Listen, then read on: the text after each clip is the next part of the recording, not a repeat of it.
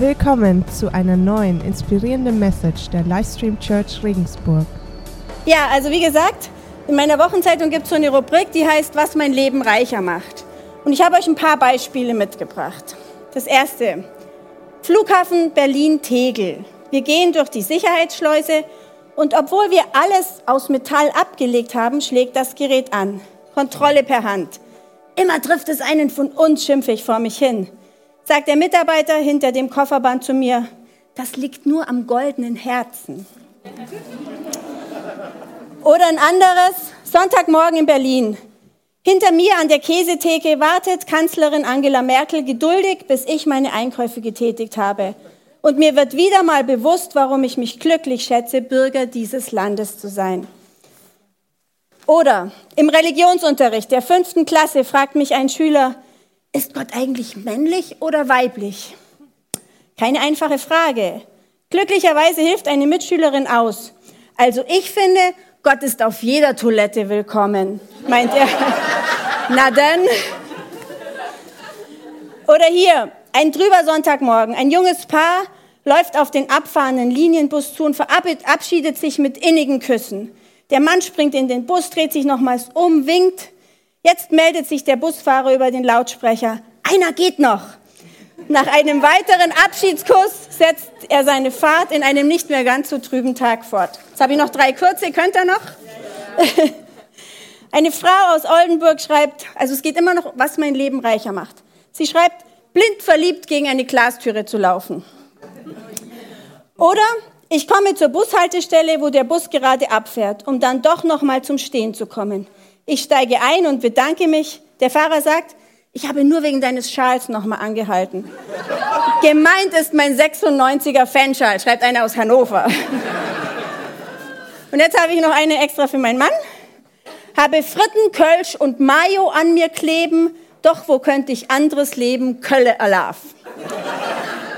Und als ich die so gelesen habe, habe ich mir gedacht, was mein Leben reicher macht. Ist ja schon interessant, was manche Menschen da anführen, was ihr Leben reicher macht. Und dann habe ich mir gedacht, boah, da hätten wir Christen doch einiges in die Waagschale zu legen. Und deswegen habe ich euch die Message mitgebracht, wo ich mir einfach Gedanken gemacht habe, was macht denn mein Leben als Christ reicher? Warum habe ich mich entschieden, mit Jesus zu gehen? Und was habe ich davon? Was hat sich da in meinem Leben verändert? Und deswegen, wie gesagt, habe ich mir die Frage gestellt, wodurch wird mein Leben als Christ reicher? Habt ihr euch auch schon mal diese Frage gestellt?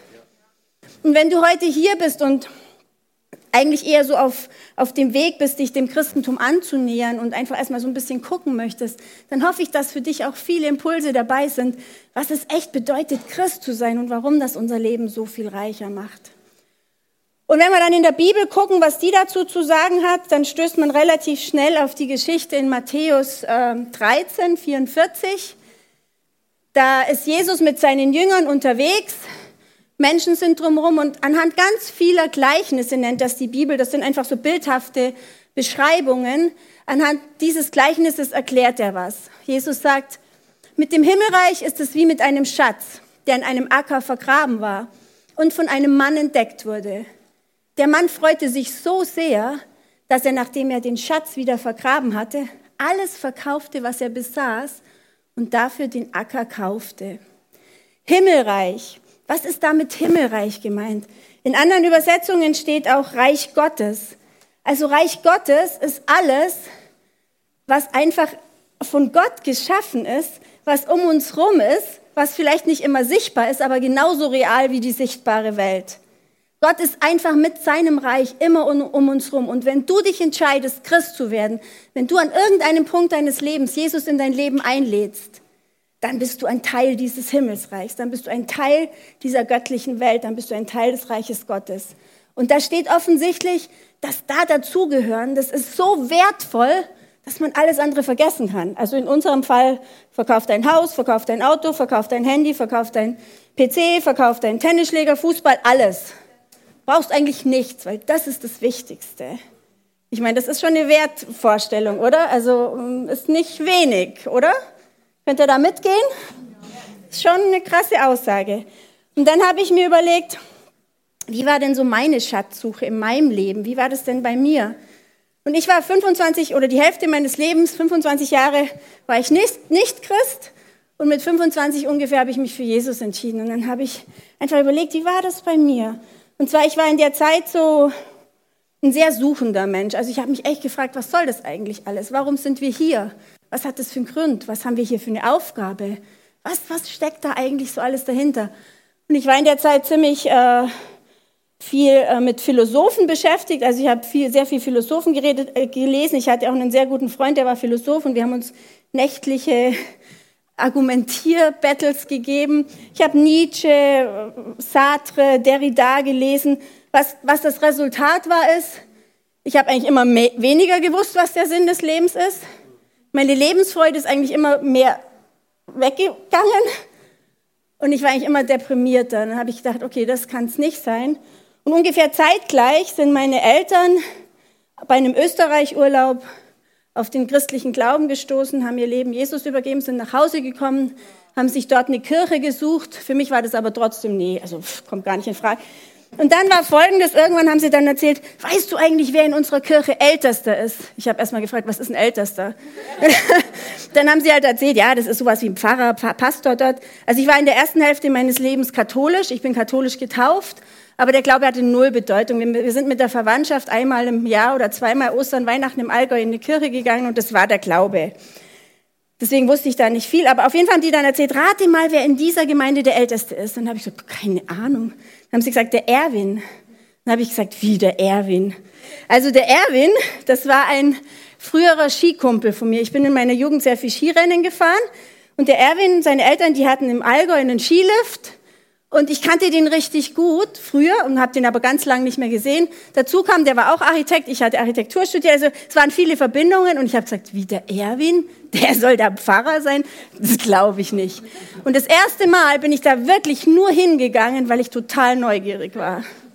Und zufällig, natürlich nicht zufällig, ich weiß heute, dass Gott echt im Leben von Menschen Geschichten schreibt, aber zufällig ist an diesem Tag auch eine Einladung ausgesprochen zu einem Glaubensgrundkurs dann habe ich gedacht, na gut, kann ich mir ja mal anhören.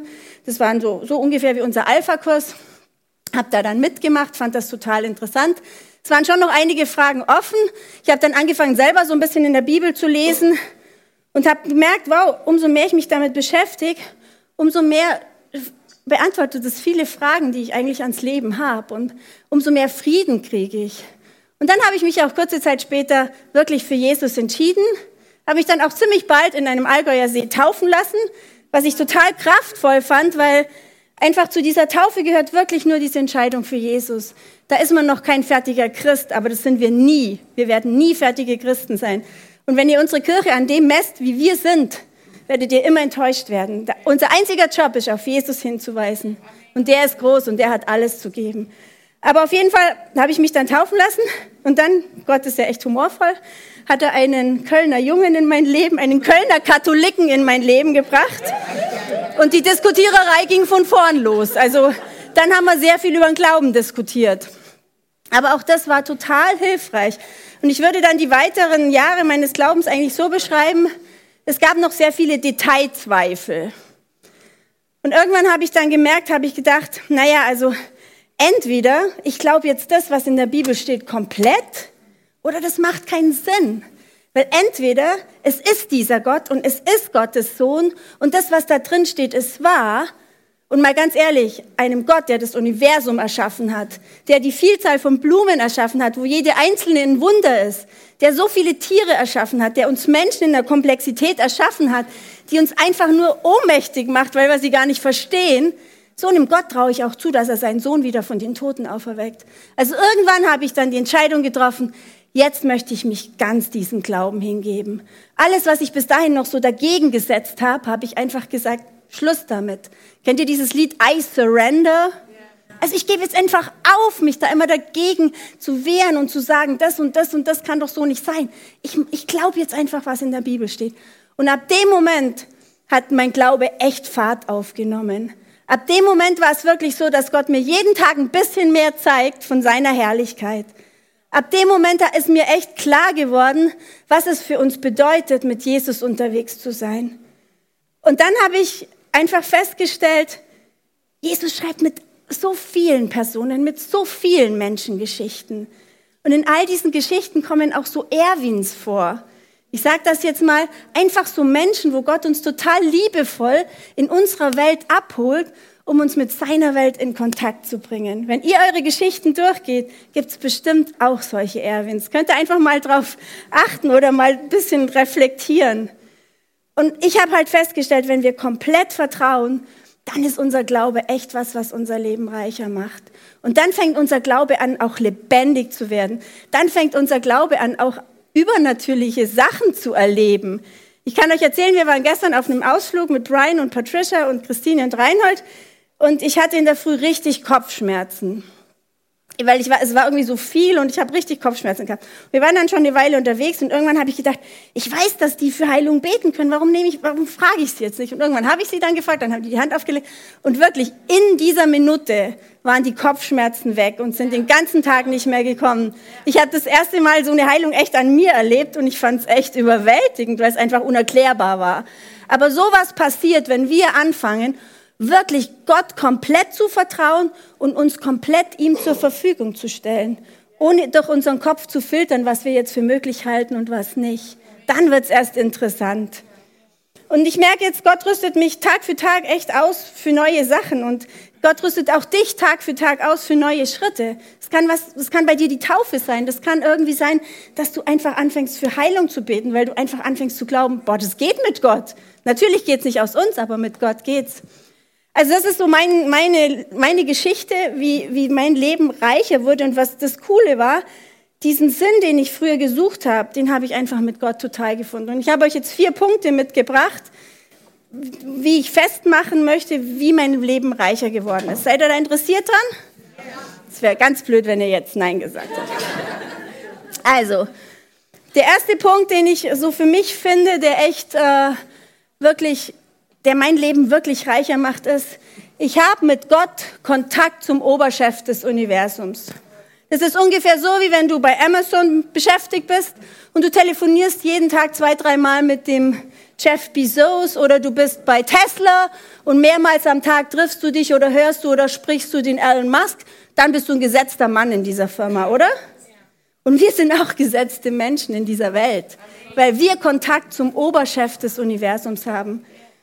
Und ähm, der Unterschied zu den vorigen genannten Beispielen bei Gott ist der, der hat ein total aufrichtiges Interesse an jedem Einzelnen von uns. Und er hat unbegrenzte Möglichkeiten. Also das macht mein Leben definitiv reich. Ich habe euch eine Bibelstelle dazu mitgebracht in 1. Korinther 2.9. Da schreibt der Paulus, es das heißt ja in der Schrift, kein Auge hat je gesehen, kein Ohr hat je gehört und kein Mensch konnte sich jemals auch nur vorstellen, was Gott für die bereithält, die ihn lieben. Leute, da geht noch was, oder? Der zweite Punkt, den ich euch mitgebracht habe, ist, was mich echt, wirklich, was mein Leben reicher macht, ich weiß, wo ich herkomme und ich weiß, wo ich hingehe. Also dieses Ich weiß, wo ich herkomme, finde ich echt entscheidend, wenn wir auf dieser Erde unterwegs sind. Für mich ist es so befriedigend, wenn ich dankbar bin, weil ich einfach tolle Sachen erlebe, weil ich selbstverständlicherweise von Gott jeden Tag Gesundheit, ein Zuhause, ein Land in Frieden und so zur Verfügung gestellt bekomme. Ich weiß, wohin ich gehen kann mit meinem Dank. Ich finde, es macht echt einen Unterschied. Und ich weiß auch, wem ich danken kann, wenn, wenn meine Gebete erhört werden. Das macht echt einen Unterschied. Und ähm, das Interessante dabei ist ja auch, wir wissen auch, wo wir hingehen, weil in der Bibel steht ganz klar, wenn du irgendwann in deinem Leben eine Entscheidung für Jesus Christus triffst, wenn du irgendwann in deinem Leben sagst, ja, diesem Glauben möchte ich mich nähern, ja, ich möchte Jesus in mein Leben einladen, ja, ich glaube das, was da steht, ich glaube, dass er Gottes Sohn ist und dass er für meine Sünden gestorben ist. Wenn du diesen Schritt gehst, dann bist du Gottes Kind. Und Gotteskind bedeutet, dass du auch die Ewigkeit bei Gott verbringen wirst. Also du weißt, wo du hingehst. Letztes Jahr sind in, in, unserer Kirche zwei Menschen viel zu früh verstorben. Junge Menschen, die einfach, die von Gott abberufen worden sind. Und gleichzeitig habe ich in meinem erweiterten Bekanntenkreis aber auch eine junge Frau, die nicht mit Gott unterwegs war. Und es macht einen ziemlich großen Unterschied, wenn wir wissen, Die Leute waren mit Gott unterwegs und sind jetzt bei Gott. Sie sind in der Herrlichkeit. Und das schildert die Bibel in den tollsten Farben. Könnt ihr euch mal, aus, äh, mal echt zu Gemüte führen, was uns erwartet, wenn wir als Christ in die Ewigkeit gehen. Also denen geht's gut und es gibt so viel Trost auch für die, die zurückbleiben. Also für mich ist es total erfüllend zu wissen, wo ich herkomme, aber auch wo ich hingehe. Ich habe euch die Römerstelle 8:33 mitgebracht. Wer wird es noch wagen, Anklage gegen die zu erheben, die Gott erwählt hat? Gott selbst erklärt sie ja für gerecht. Ist da noch jemand, der sie verurteilen könnte? Jesus Christus ist doch für sie gestorben. Mehr noch, er ist auferweckt worden und er sitzt an Gottes rechter Seite und tritt für uns ein. Also wenn du dich für Jesus entschieden hast, dann sitzt Jesus neben Gott und legt immer wieder ein gutes Wort für dich ein. Ist das nicht cool?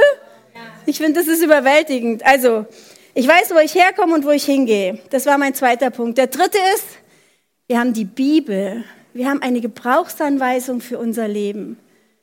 Und das ist echt nicht ohne, weil in, unserem, in unserer Welt gibt es so viele Optionen, so viele Wahlmöglichkeiten, aber eben auch Optionen, die wirklich nicht in Freude führen, sondern in üble Geschichten. Und je mehr ich in der Bibel lese, umso mehr verstehe ich Gottes Plan. Und umso mehr erlebe ich auch sein Wirken in meinem Leben. Also die Bibel zu haben, einfach von Gott dieses komprimierte Werk zu haben, wie er sich unser Leben vorstellt, das Evangelium, wie er uns erlösen möchte, das in der Hand zu haben und darin lesen zu können, jeden Tag, das ist ein Riesenvorrecht, weil es unser Leben einfach auf einen anderen Level hebt. Und weil wir immer mehr lernen, die Welt mit Gottes Augen zu sehen. Und Gott sieht die Welt so anders. Gott interessiert all das Oberflächliche nicht, wie groß dein Auto ist und ob du jetzt ein iPhone hast oder was weiß ich nicht. Das interessiert Gott alles nicht. Gott guckt in die Herzen. Und ich möchte auch diesen Blick lernen. Ich möchte auch einfach viel tiefer gucken. Und all das können wir, wenn wir uns wirklich mit der Bibel auseinandersetzen. Und zum Beispiel steht in Matthäus 22, 37, da wird Jesus gefragt, sag mal Meister, was ist denn das wichtigste Gebot? Fragen die Pharisäer. Matthäus 22. Welches ist das höchste Gebot im Gesetz? Und Jesus sprach, du sollst deinen Herrn, deinen Gott lieben und von ganzem Herzen und von ganzer Seele und von ganzem Gemüt. Also das Wichtigste ist, dass wir Gott lieben und dass wir uns mit Gott beschäftigen und dass wir ihn in unser Leben reinlassen. Und das nächste ist, Jesus sagt, das ist das höchste und erste Gebot, aber das andere ist dem gleich. Du sollst deinen Nächsten lieben wie dich selbst. Das ist alles, was in der Bibel drin steht, zusammengefasst mit sehr vielen Details und sehr vielen Zusatzinformationen, aber das ist das Wichtigste. Und ich frage mich dann immer, hey, das ist das Leben, das der Schöpfer des Universums sich für uns vorstellt. Leben wir das denn? Spiegelt sich das in unserer Zeit wieder? Wie viel Zeit geben wir Gott im Alltag? Wie viel Zeit geben wir unseren Nächsten? Und damit ist nicht nur die Familie gemeint. Damit sind die Kollegen, die Nachbarn, damit sind einfach die Leute um euch herum gemeint. Haben wir wirklich Zeit für die? Das sind die zwei Gebote, die Gott uns aufträgt. Und ich glaube, wenn wir das so leben, dann werden wir auch merken, dass Gott uns einfach für das, was wir machen, total ausrüstet. Und jetzt noch der vierte Punkt, also der erste Punkt war nochmal, ähm, ähm, ich muss gucken, kommt, genau, Kontakt zum Oberchef. Der zweite Punkt, ich weiß, wo ich herkomme und wo ich hingehe. Und der dritte ist die Bibel. Und der vierte Punkt, der mir noch total wichtig ist und der mein Leben echt reich, reicher macht, ist, dass ich durch mein Verständnis des christlichen Glaubens gemerkt habe, dass mein Auftrag von Gott viel größer ist als mein eigenes Leben. Ich weiß nicht, wie es euch geht, aber in unserer Zeit gibt es so viele Menschen, die so um sich selber drehen, dass es ihnen schwindlig wird, dass sie krank werden. Die drehen sich so um sich selber, dass sie einfach mit dem Leben gar nicht mehr klarkommen. Und wir dürfen aber wissen, wenn wir mit Gott unser, unterwegs sind, ist unser Auftrag viel, viel größer. Es geht nicht nur um uns. Und Gott schenkt uns ganz verschiedene Gaben.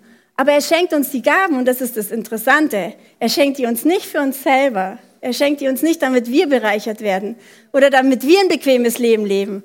Er schenkt uns diese Gaben, damit wir sie weiterschenken können. Und ich habe so Hochachtung vor Brian und Patricia, die heute hier sind, die ihr auch gerne kennenlernen könnt, nachher im Cartoon hinten bei der Gebetsecke. und wo ihr auch gerne am Donnerstag zu einem Gebetsabend kommen könnt, wo ihr echt mal erleben könnt, was Gott alles im Programm hat. Also ihr könnt die echt leben. Ich habe so einen großen Respekt vor den beiden, denn die sind im Ruhestand, die hatten früher eine große Firma, sind jetzt im Ruhestand und reisen durch die Welt, um einfach für Menschen zu beten. Die sitzen in England an ihrem Küchentisch, haben eine Landkarte vor sich legen und beten Herr, wo sollen wir hingehen? Wo sollen wir einen Flug buchen? Dann buchen die einen Flug, dann kommen die in die Stadt und dann sind die die ganze Zeit, die sind jetzt zwei Wochen hier, laufen in Regensburg rum, fragen Gott, wofür sie beten sollen und bieten Leute Gebet an. Gebet mit, für Befreiung, wenn, sie, wenn Leute irgendwelche Süchte haben. Gebet für irgendwas, was Leute beklemmt hält. Die haben echt eine große Kraft. Nicht, weil sie die selber haben, sondern weil sie Gott hundertprozentig vertrauen und sich einfach gebrauchen lassen. Und das ist der, das genau ist das christliche Leben. Und ich finde es so ermutigend, einfach zu sehen, wie, wie, wie das funktioniert. Und ich kann euch nur den Rat geben, versucht mit denen auch in Kontakt zu kommen. Es ist so ermutigend zu sehen, was in unserem Glauben möglich ist. Nehmt das echt in Anspruch. Okay, damit hab, da habe ich euch auch noch eine Bibelstelle mitgebracht, die sehr wichtig ist, und zwar Offenbarung 22, 1 bis, also 1 bis 3. Übrigens, das ist die Bibelstelle, wonach unsere Kirche benannt ist. Passt also gut auf. Der Engel zeigte mir auch einen Strom, der wie Kristall glänzte. Es war der Strom mit Wasser des Lebens. Er entspringt bei dem Thron Gottes des Lammes, fließt die breite Straße entlang, die mitten durch die Stadt führt. An beiden Ufern des Stromes wächst der Baum des Lebens. Zwölfmal im Jahr trägt er Früchte so dass er jeden Monat abgeerntet werden kann. Und seine Blätter bringen den Völkern Heilung. In dieser Stadt wird es nichts mehr geben, was unter dem Fluch Gottes steht. Der Thron Gottes und des Lammes wird in der Stadt sein und alle ihre Bewohner werden Gott dienen und ihn anbeten. Ist das nicht ein cooler Bibelvers? Die Gnade fließt weg von Gottes Thron fließt durch die Stadt. Am Rand wachsen lauter tolle Sachen. Es werden Christen geboren, die einfach ihr Leben Gott hingeben. Es werden Früchte geerntet. Und wir bringen den Völkern Heilung. Und in dieser Stadt wird es nichts mehr geben, was so ein Fluch ist, was uns von Gott trennt, sondern alle werden einfach sich aufmachen und diesen grandiosen Gott, der so viel für uns vorbereitet hat, kennenlernen. Hey, das ist der Auftrag unserer Church. Also, was macht jetzt dein Leben reicher? Vielleicht machst du dir für dich auch mal Gedanken, vielleicht auch eine Liste, weil ich weiß nicht, wir haben ja Anfang des Jahres mal so eine Challenge in den Raum geworfen. Wir haben gesagt, nehmt euch eine Person, für die ihr jeden Tag betet. Wer ist noch dabei? Ganz ehrlich. Also, das kann man wieder ein bisschen aufleben lassen. Wir haben gesagt, wir beten für eine Person jeden Tag. Und glaubt mir, wenn ihr dann irgendwann mit den Leuten ins Gespräch kommt und ihr könnt sagen, was euer Leben reicher macht, weil ihr Christ seid, dann ist das total interessant für die anderen Leute. Und wenn du heute hier bist und sagst, na ja, ich bin, ich weiß da noch nicht genau, was da los ist, dann frag dich einfach selber, was hält mich ab, mich in diesen Masterplan Gottes einzuklinken? Frag dich einfach, stell dir diese Frage. Und meine Beobachtung ist die, Menschen, die diese göttliche Wahrheit, nämlich dass, dass, dass, unser, dass es ein totaler Reichtum ist, wenn man zu Gott gehört, Menschen, die diese Wahrheit verinnerlicht haben, die sind erstens wirklich reich, komplett unabhängig von den Umständen. Die sind dauerhaft reich, weil deren Schatz hat Bestand bis in Ewigkeit. Und sie sind eine Riesenbereicherung für alle drumherum und ein Riesensegen für jeden, dem sie begegnen.